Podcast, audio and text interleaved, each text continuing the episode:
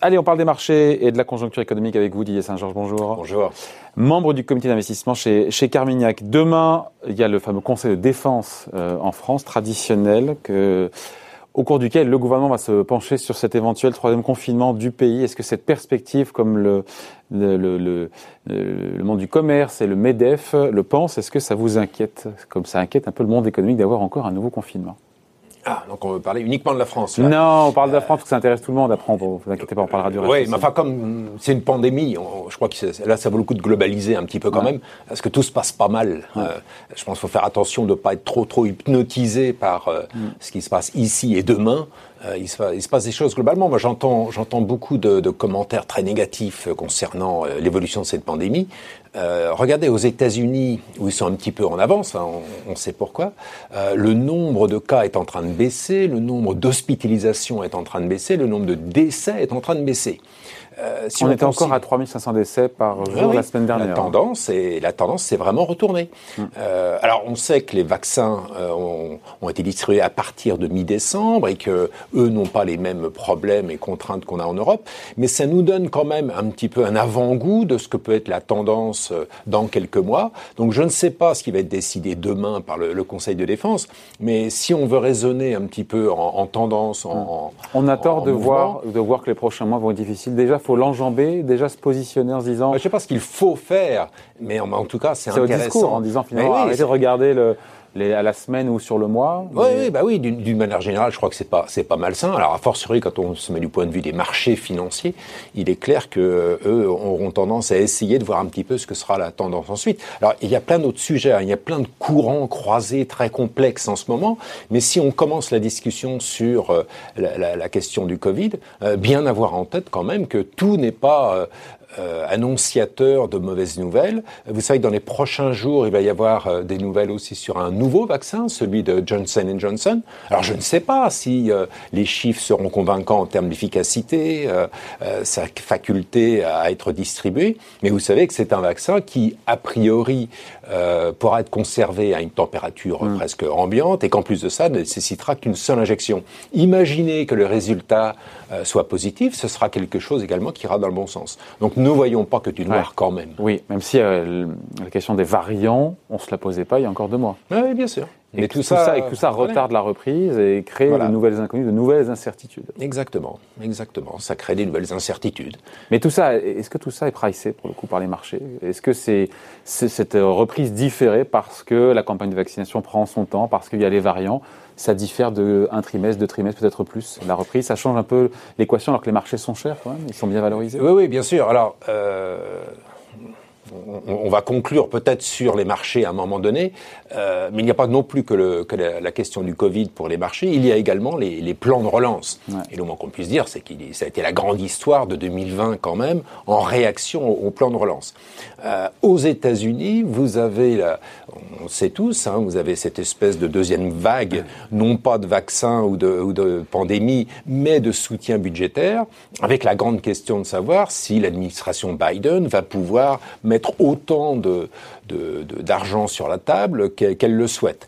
On ne le sait pas aujourd'hui, c'est très très tôt, on est encore au mois de janvier, Joe Biden n'est même pas depuis une semaine euh, dans son nouveau, euh, dans son nouveau bureau, euh, donc on ne le sait pas, mais vous avez là aussi une possibilité de relance économique hors norme alors même que 2020, 2020 avait déjà été euh, hors norme. Euh, donc là aussi, on a quelque chose que les marchés peuvent être, peuvent être amenés à, à, à voir quand même comme étant un, un, potentiel positif. Vous avez décidé de voir le verre d'eau à moitié plein Non, c'est parce que j'entends... Non, mais pourquoi pas d'ailleurs hein. Non, non, mais c'est pas le voir à moitié plein, c'est simplement voir euh, qu'il y a des courants croisés, c'est-à-dire qu'il y a ces problématiques, a fortiori en Europe, sur la pandémie, mais il y a également ces bonnes nouvelles dont je parlais, et sur l'économie, vous avez l'impact euh, des mesures de restriction de la mobilité qui sont négatives, mais vous avez aussi des plans de soutien euh, macroéconomiques majeurs.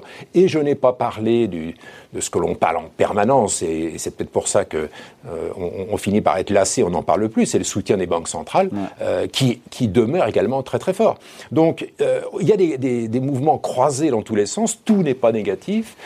Et si on arrive à la question des marchés, il est vrai que eux séquentiellement, je dirais, sont partis du mois de mars l'an dernier euh, dans une terreur absolument totale, et depuis un an presque maintenant, dix mois, euh, par rapport à ce point de départ, ont une succession de, de bonnes nouvelles.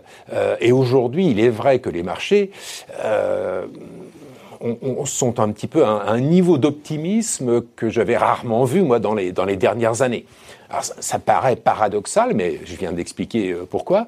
Mais il est quand même très élevé. Ce qui veut dire que même si euh, comme j'essaie de l'être, on est à peu près équilibré sur euh, les bonnes nouvelles et les, et les, moins bonnes nouvelles. Le marché, lui, euh, intègre euh, plutôt un optimisme qui, qui s'est accumulé au fil, au fil des mois.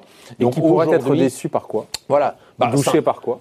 Bah, Tout simplement par, euh, par le fait que euh, quand, quand vous êtes sur un degré d'optimisme de cette nature-là, eh bien, les prévisions de résultats ont plus de chances d'être vues à la baisse que d'être ouais. vues, euh, que d'être vues à la hausse. 20% Donc, de hausse aux États-Unis, 30% en Europe, cette année de hausse des profits. On se dit que c'est... Voilà, c'est quand même très élevé. Ouais. Alors sur cette année, ça peut être... Euh, ça peut être réalisé, on verra. D'autant que 2020 était catastrophique. On n'en sait rien. C'est aussi par rapport à 2020. Oui, alors là, l'effet de base. L'effet de base est, est, est, terrible, mais il n'empêche que la question de se dire est-ce que ça va être plus ou moins. Euh, donc ça pourrait être satisfait. Le problème, c'est que naturellement, au fur et à mesure qu'on va avancer euh, en 2021, la question va petit à petit, en glissement, être de celle de 2022 c'est-à-dire début 2022, etc. Oui, donc et, ça ne justifie pas, si on décale la vraie reprise des bénéfices éventuellement en 2022 et qu'on fait une croix un peu sur 2021, il n'y a pas de raison que les marchés restent au niveau où ils sont aujourd'hui. Oui, il, il, me paraît, enfin, il, il est clair qu'ils sont chers, il est clair qu'ils, comme j'ai dit, ils ont monté en optimisme de manière considérable. Quand vous regardez les, les allocations d'actifs, mmh. la perception du risque par les investisseurs, les marchés, même les particuliers, hein, qui étaient mmh. complètement absents il y a un an et qui sont devenus très importants, enfin, en tout cas, surtout mmh. aux États-Unis. Donc les marchés, les marchés sont chers, mais non, c'est pas sont chers, mais sont très optimistes. Sont très optimistes. Et encore une fois, j'ai expliqué qu'il y, y, a des raisons euh, d'être optimiste, mais quand vous êtes optimiste à ce point-là, euh, et que vous regardez simplement en termes de probabilité, euh, bah, la probabilité d'être dessus est plus élevée et quand oui, vous êtes oui. très optimiste que quand vous êtes pessimiste. Je crois me souvenir qu'on s'était vu au mois de mars-avril l'année dernière. Oui, où, mémoire.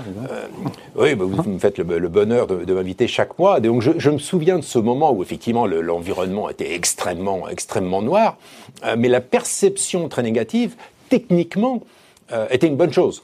C'est-à-dire qu'il y avait véritablement un positionnement des marchés qui était extrêmement négatif, qui se justifiait. Il n'empêche qu'il était très très pessimiste. Quand vous avez un positionnement de marché de cette nature-là, par définition, hein, statistiquement, vous avez davantage de probabilité de bonnes nouvelles que de mauvaises. Ouais. Aujourd'hui, on est dans la situation inverse. Donc ce que j'essaie de dire simplement, c'est qu'il ne faut pas noircir le tableau à l'excès. Je pense qu'il y a, parfois un petit peu de, sensationnalisme, effectivement, à, vouloir voir la mauvaise nouvelle du confinement qui va nous être annoncée la semaine prochaine.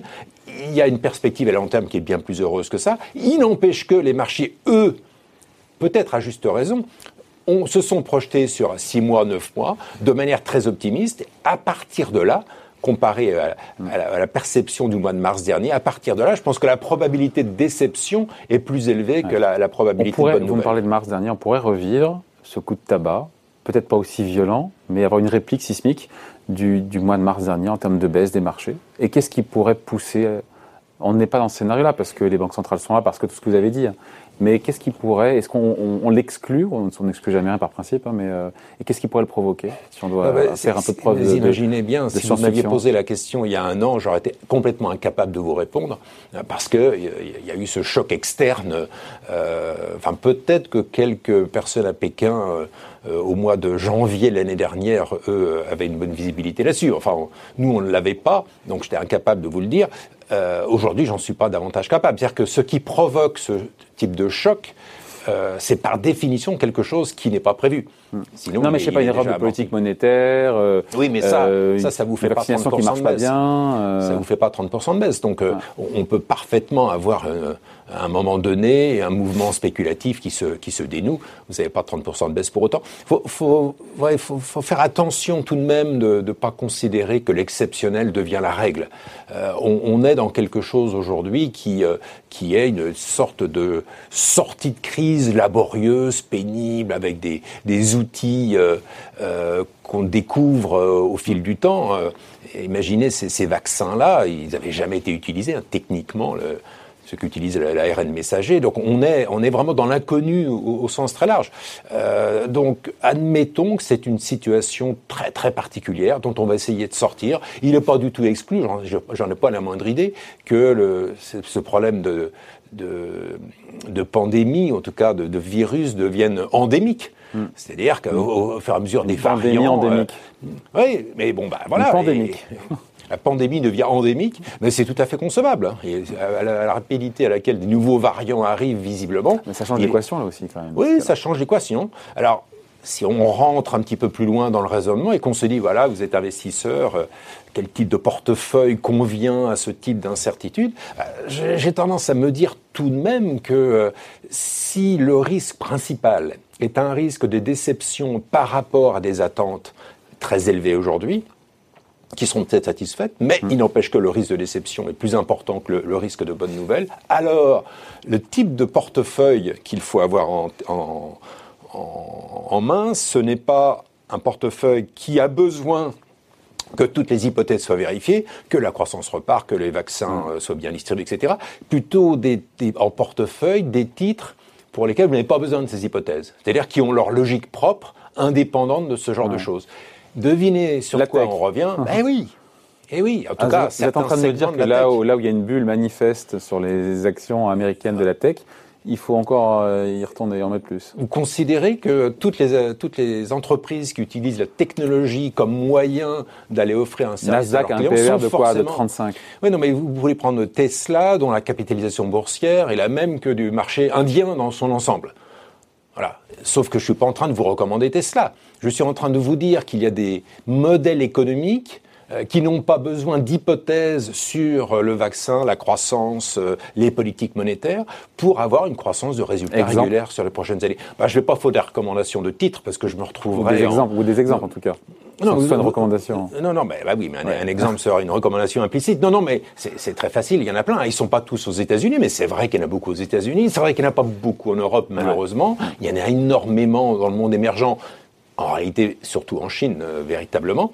Mais en tout cas, euh, tech ne doit pas devenir un gros mot euh, associé à bulle, ça devient simplement le moyen, dire, les vaccins qui vont être le, la solution du, du, du problème de société, etc., c'est de la technologie.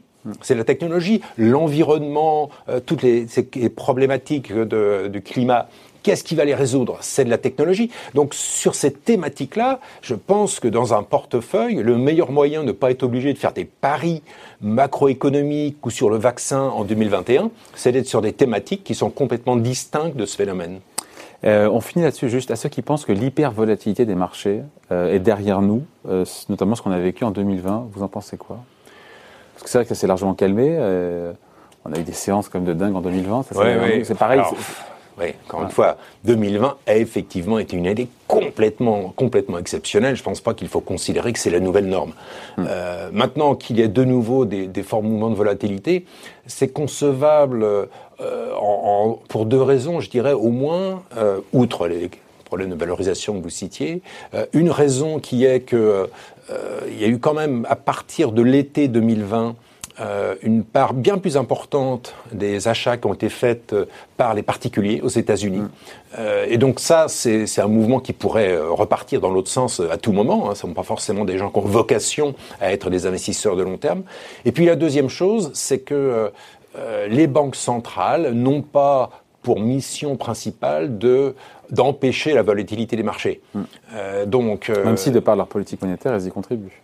Oui, voilà. Mais si vous avez la volatilité liée à autre chose, leur métier, c'est pas de réduire la volatilité. 2020, encore une fois, année tout à fait exceptionnelle. On n'était pas dans la volatilité, là. Hmm. On était véritablement dans une rupture majeure. Euh, et donc là, les banques centrales étaient tout à fait justifiées. Si vous me parlez de volatilité de moins 5, voire même moins 10%, les banques centrales n'ont pas l'obligation de, de, sauver euh, ceux, qui parient sur une volatilité faible. Donc oui, la volatilité est tout à fait, euh, tout à mm. fait euh, Et donc, capable de revenir. Donc malgré des marchés qui restent chers, il reste des opportunités pour oui, les investisseurs. Oui, oui, enfin des opportunités. En tout cas, des modes de portefeuille qui vous permettent de ne pas vous dire simplement mon Dieu, mon Dieu, il y a une bulle, tout va s'écrouler tout de suite. Je pense qu'il faut être prudent. Et la façon d'être prudent, ce n'est pas d'être pessimiste euh, euh, tous azimuts, mais de se dire simplement, euh, regardez ce que vous avez en portefeuille, voyez si vous avez des vraies convictions qui ne reposent pas sur des hypothèses fragiles, mm. et à cette condition-là, euh, oui, vous pouvez encore être investi. Bon voilà, merci en tout cas. Explication de point de vue signé Didier Saint-Georges, membre du comité d'investissement chez Carmignac Gestion. Merci. Merci à vous.